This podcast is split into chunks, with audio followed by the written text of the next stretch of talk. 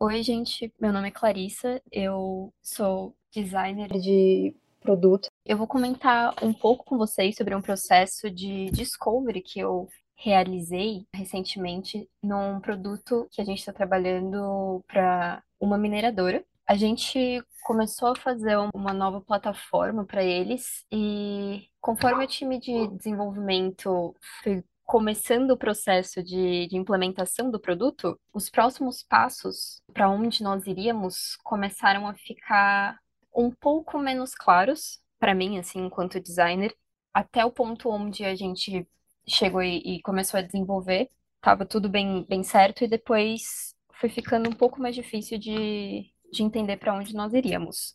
Eu estava um pouco confusa e eu estava me vendo assim num, num beco sem saída mesmo, sem saber para onde eu, eu iria seguir num processo de discovery, sabendo que eu precisava estar um, um passo à frente deles, pelo menos, para a gente conseguir continuar fazendo um, um bom dual track, né?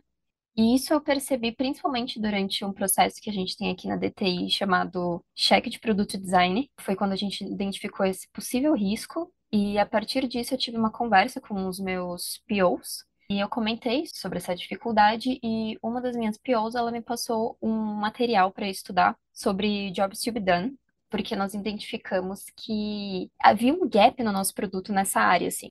Então, a partir do, dos estudos desse material que ela me passou, eu me deparei com uma ferramenta chamada Job Map.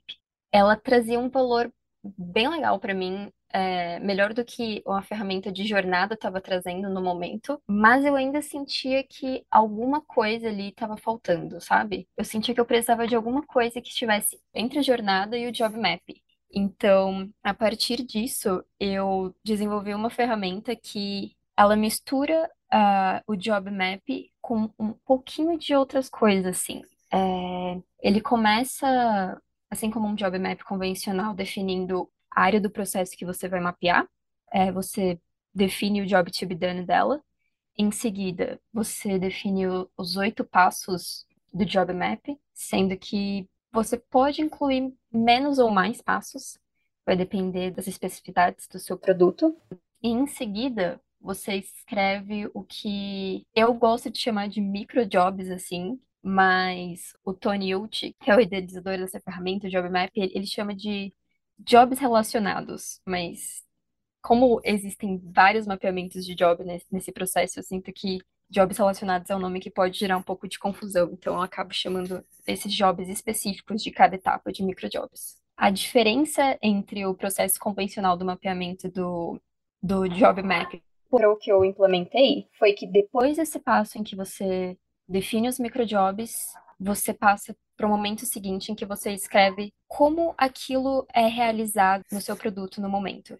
E a ideia é que, após o mapeamento desses microjobs, você responda como o seu usuário é, realiza essas tarefas hoje em dia. E não só isso, mas junto você já faça ao lado uma matriz CSD. Então, conforme você vai escrevendo como aquilo é realizado hoje em dia, você já vai mapeando ao mesmo tempo as suas certezas, suposições e dúvidas.